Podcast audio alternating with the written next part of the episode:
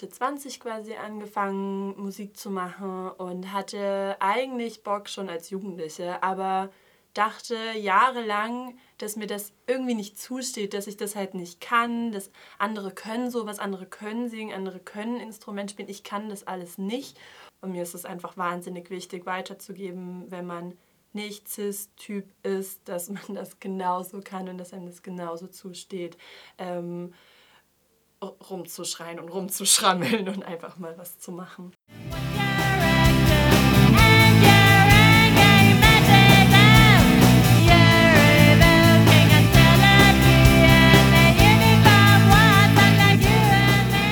Mono. Du bist Mono. Ich bin Mono Klitter. ähm, ich bin äh, Carrie Klitter. Ich bin The Babe Klitter. Und ich bin Furious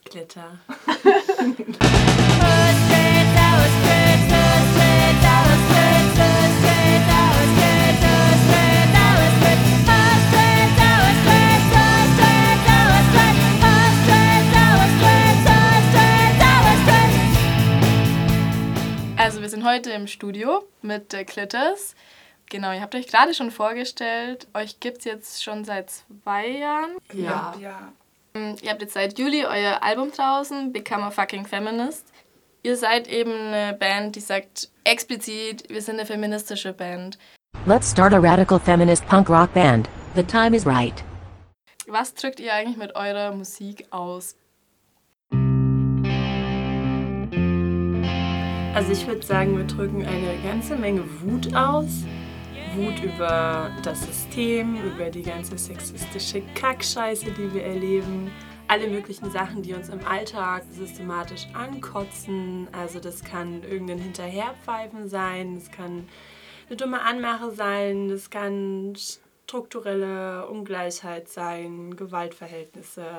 Ja, das kommt immer so ein bisschen, was wir gerade so erlebt haben. Und äh, dann schreibt eine einen Text über ähm, Feiern gehen und was da alles so passieren kann. Oder ja, über Yoga. Und dann kommen auch manchmal so ein bisschen wild durcheinander gemischte Themen dran. Aber ja, alle irgendwie mit einem feministischen Bezug. Das heißt, schreibt ihr jetzt eher so im Kollektiv diese Inhalte und die Texte auch? Also ein bisschen unterschiedlich, aber das meiste, ähm, also die meisten Texte schreibt eine Person und trägt sie dann mit rein. Aber es gibt auch Lieder, die dann irgendwie zusammen entstehen. Bei einem Bier am Küchentisch zum Beispiel. Zum Beispiel. Oder auf dem Ja. Fahrrad zum Weg, auf dem Weg zum Proberaum. Und so musikalisch sind wir schon, probieren wir es dann auch zusammen aus.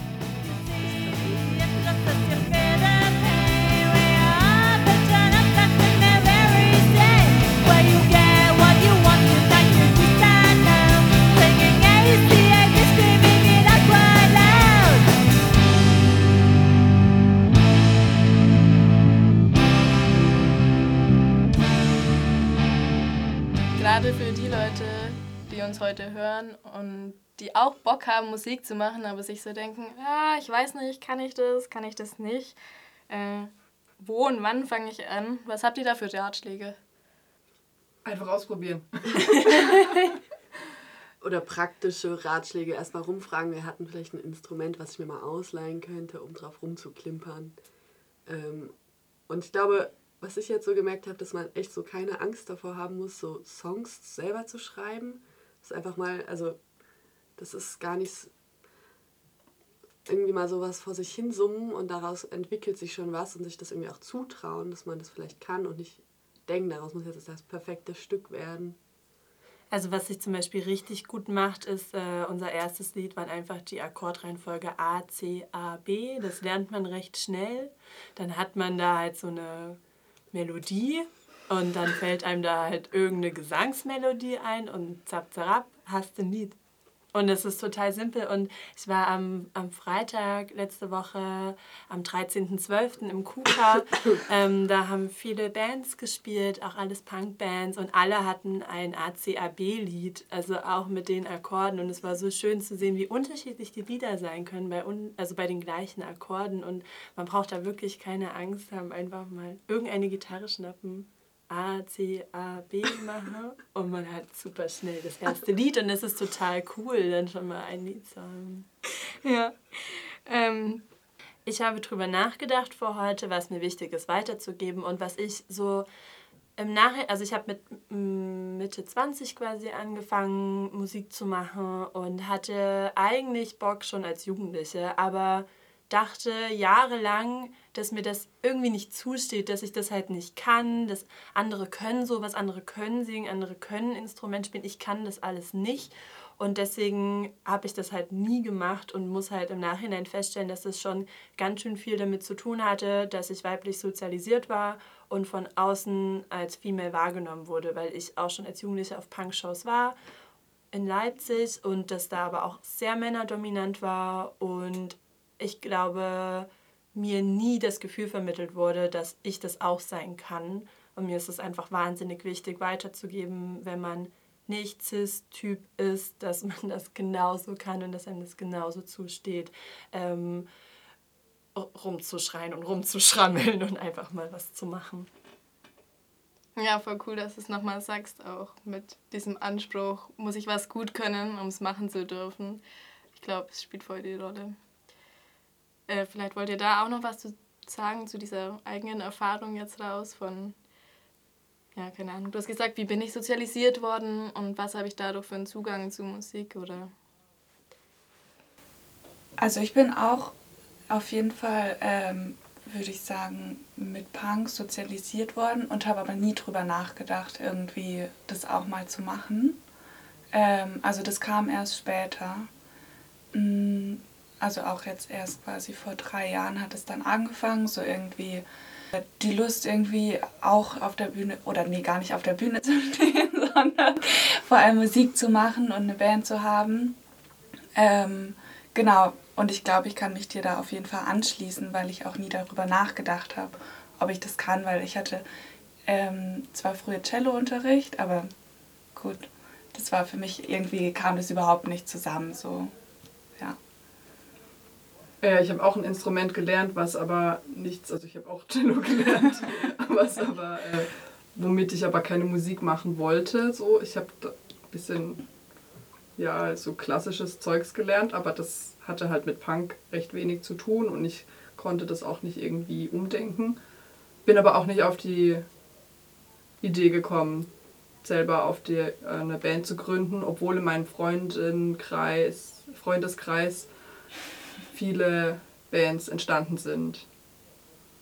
Und ich eigentlich seit ich 14 bin mit dem, mit der Musik oder den, mit der Punkszene in Berührung bin. Ja, und auch selber ähm, Konzerte organisieren. Ja. Also zum Beispiel ähm, das Holzrock, da haben, oder organisieren wir auch immer mit und viele Bands und so. Und das, also bei mir hat sich dieses Augenmerk auch gerade auf weibliche Bands ähm, mega stark sensibilisiert. So. When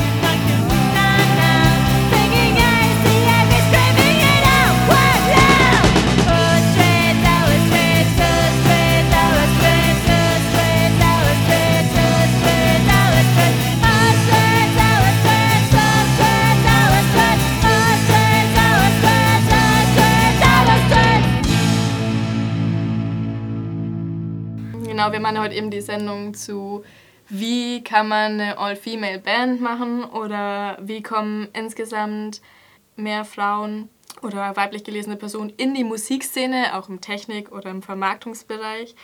Und jetzt, genau, seid ihr schon irgendwie einen Schritt weiter, ihr habt die Band schon gegründet. Jetzt wollte ich euch fragen, haben sich eure Vorstellungen auch so erfüllt von, wie ist es, eine Band zu haben, die Coolness, die Auftritte. Die Coolness ist auf jeden Fall da. Also ich hätte, glaube ich, nicht gedacht, dass es so viel ähm, Zeit und Raum einnimmt. Also gar nicht negativ oder so, aber einfach so der Umfang. Ist auf jeden Fall ein Hobby geworden.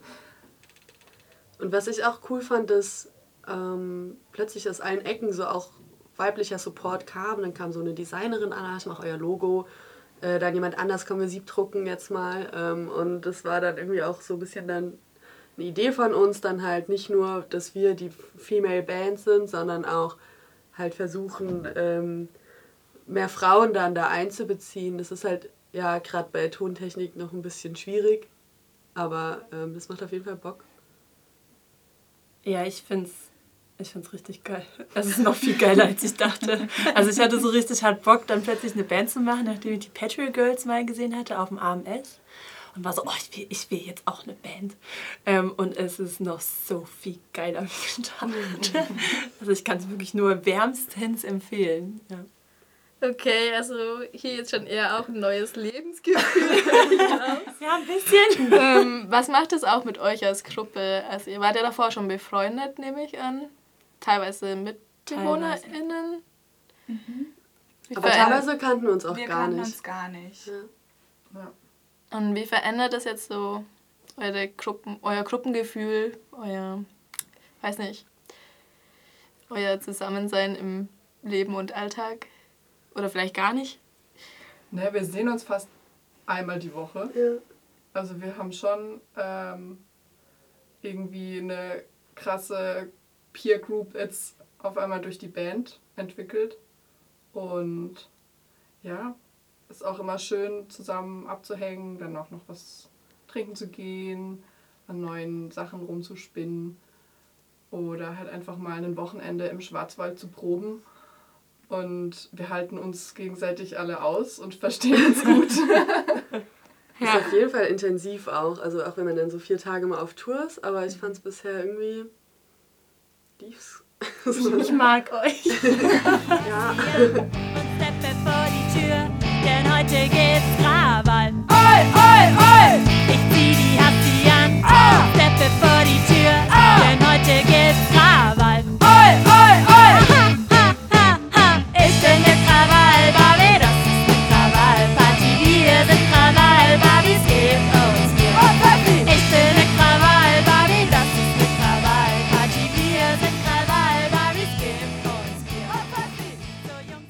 Und was bedeutet dann Feministin sein für euch?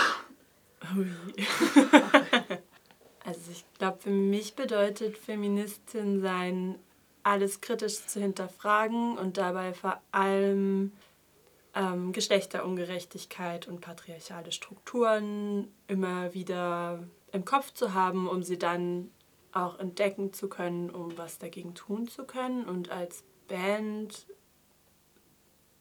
ja, das Gleiche. Und ich glaube, als Band finde ich es auch wichtig, auch zu empowern.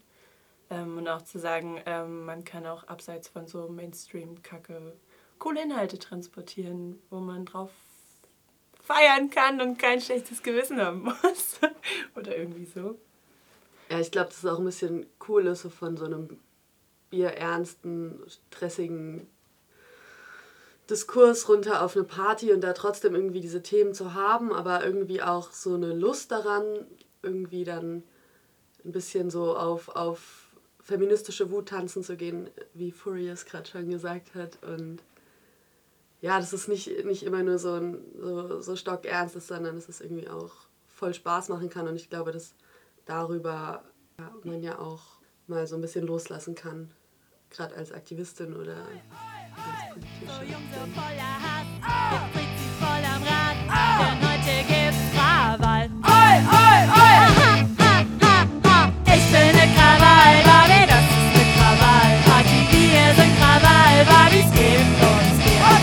Ich bin ne Krawall-Barbie, das ist ne Krawall-Party. Wir sind Krawall-Barbies, gebt uns Bier. Und halt auch die, also gerade in der Punkmusik-Szene, die ist halt auch nicht frei von Geschlechterverhältnissen. Und mir ist es gerade da wichtig, mehr Frauen auf der Bühne auch sehen, mir selbst. Deshalb fand ich es auch eine coole Idee, das halt auch selber zu machen und zu versuchen, dann auch selber mal auf der Bühne zu stehen. Jetzt hast du gerade schon Punk-Szene an sich angesprochen.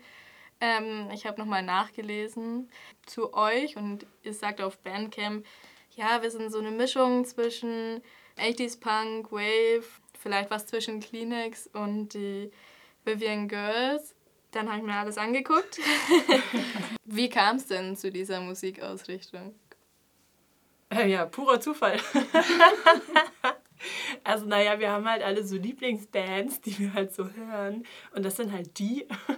Und äh, das, das war ganz witzig, weil wir teilweise ganz am Anfang so, äh, naja, so schrammelige Handyaufnahmen Freundinnen gezeigt haben, die meinten, ah, mich erinnert es an die, die, die und die Band und ich musste mega loslachen, weil das waren genau die, die und die Bands, die wir halt am Anfang gecovert haben, so für uns im Proberaum. Ähm, also da war noch Patrick Girls oder nee, was war es noch? Ähm, Coathangers. Ja. Coat Hangers vor allem, ja. Da habe ich so gemerkt, so klar, man wird halt voll geprägt durch das, was man hört. War das Absicht? Ich glaube, wir haben halt einfach mal irgendwas gemacht und dann geschaut, nach was das denn klingt. Aber also ich glaube, wir haben noch nicht so wirklich eine bestimmte Musikrichtung, weil wir immer noch am Ausprobieren sind. Grob gefasst einfach mal unter Punk. Ich glaube, das Ja. bleibt auch so. Ich glaube, wir machen auch immer wieder unterschiedliche Einflüsse in die Musik. Und ich, ja, ich glaube, die Beschreibung passt immer noch ganz gut, weil die Bands sich ja auch ziemlich ausprobiert haben.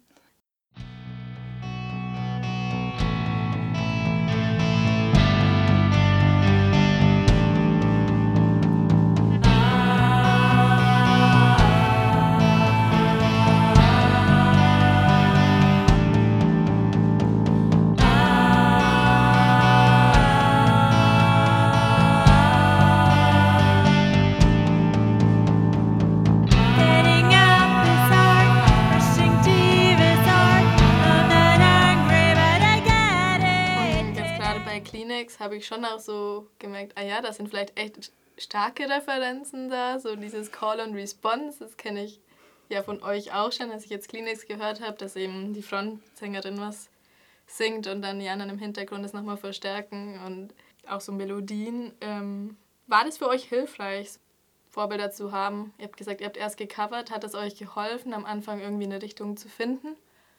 Ich glaube, mir ging es so, dass mir das jetzt nicht geholfen hat.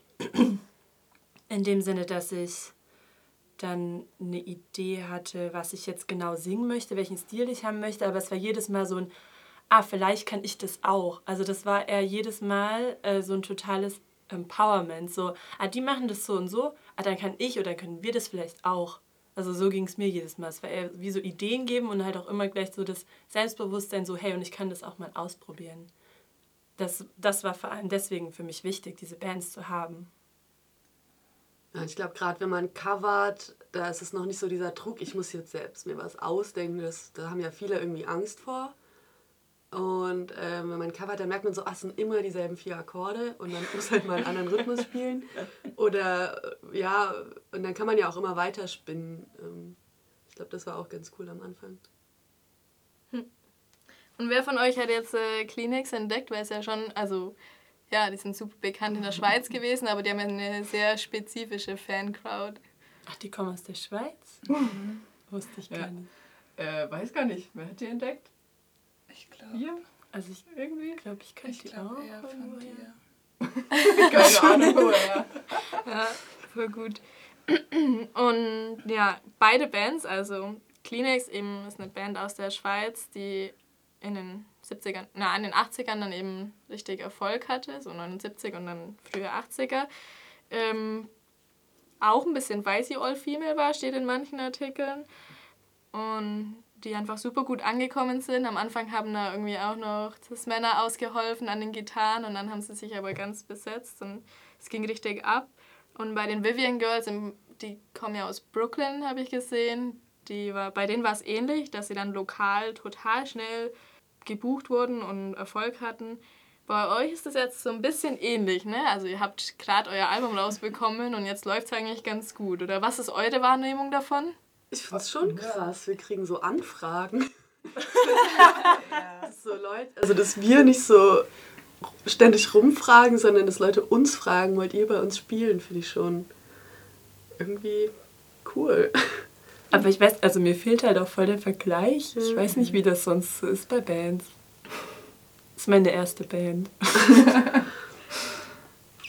Ja, ich finde es schon auch beeindruckend, dass wir viele Anfragen bekommen und auch gar nicht alle so annehmen können und machen manche Sachen noch absagen müssen, weil sie zu weit weg sind, aber es ja, ist auf jeden Fall schön. Oder zu viele hintereinander weg, weil wir alle auch sehr busy sind und ähm, das dann. Oh Gott, wir sind so cool. Wir können, wir können gar nicht alles abdecken.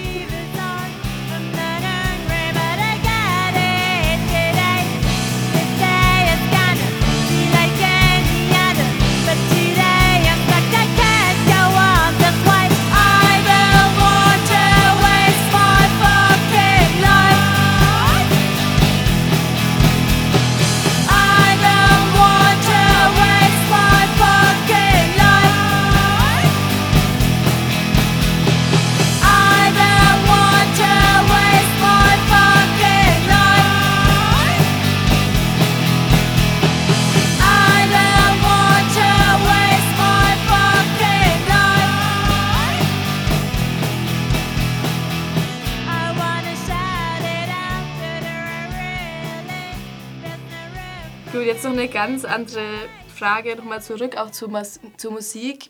Ihr seid eben eine Punkband und habt da eure ersten Einflüsse auch so gehabt. Dann meintest du jetzt schon, es hat sich aber auch rauskristallisiert, dass ihr immer andere Einflüsse haben werdet. Wie hat sich denn generell das Verhältnis zur Musik verändert? Ich glaube, wir denken jetzt nicht so krass über das Label nach. Ich glaube, Punk war auch so ein bisschen ein Ding, weil man da schrammelig spielen kann und wir alle relativ neu die Instrumente gelernt haben. Man hört schon anders hin jetzt bei Musik. Also mir geht es oft so, dass ich dann nochmal viel intensiver jetzt so, ah, was macht die Gitarre da jetzt krass ist, kann ich das vielleicht auch. Und also ich schaue auch, also ich suche auch viel mehr nach Female Bands, die ich dann selber auch höre. Wo wollt ihr denn jetzt noch hin? Nach Marseille. Wir wollen ans Mittelmeer. Ähm, mit unserer Musik.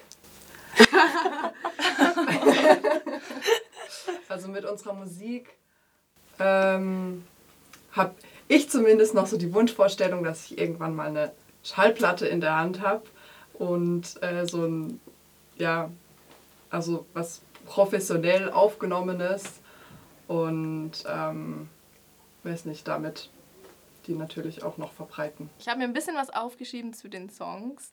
Und zwar, genau, habt ihr jetzt verschiedene erste Songs schon auf dem Album drauf. Zum Beispiel auch Krawall Barbie. Das hat ja definitiv so ein bisschen Hit-Charakter oder ich merke bei euren Konzerten, die Leute wissen den Text. Das ist auch nicht so schwer. Ein Teil zumindest. ja, ich habe mich gefragt, wofür kam dafür der Input? Ist ja auch eine Referenz, oder? Ja, Ja, also ähm, The Babe und ich saßen bei mir auf dem Bett zu Hause und es war so, oh, wir wollen ein neues Lied machen. Und dann, und dann meinte ich, ey, The Babe, sag mal irgendwas. Und du so, äh, Krawall Barbie. Und ich so, Alter, geil. Ja, Krawall Barbie, Krawall Barbie. Ey, wir machen was zu Polizeigewalt. Ja. und G20. Genau, und, klar, Äh, ja. ja. Also manche wissen es, manche nicht. Es gab von der Bild, von der Zeitung nach G20 äh, so eine Kampagne, wo Fahndungsfotos von ähm, angeblichen StraftäterInnen ähm, auf und um G20 veröffentlicht wurden von der Polizei. Und die Bild hat es sich nicht nehmen lassen, ein Bild von einer anscheinend jungen Frau ähm, riesengroß als Titelbild abzudrucken und drüber zu schreiben, wer ist diese Krawall-Barbie. Äh, und das ist so, so lächerlich und so schlimm, äh, dass es irgendwie aber auch ein Hit geworden ist. So, ne? Also, ja, na dann sind wir halt alle Krawall-Barbies. Ja, ich glaube, das ist so ein bisschen auf so eine Solidaritätsgeschichte aufgesprungen auch. Also ich habe zumindest in den sozialen Medien viele Je suis Krawall Barbie äh, Profilbilder gesehen und ähm, wir sind auch, genau. Wir sind auch Krawall. Nous sommes, äh, Nous, das, ich weiß nicht. nous, nous sommes Krawall-Barbie. Ja. Hm. I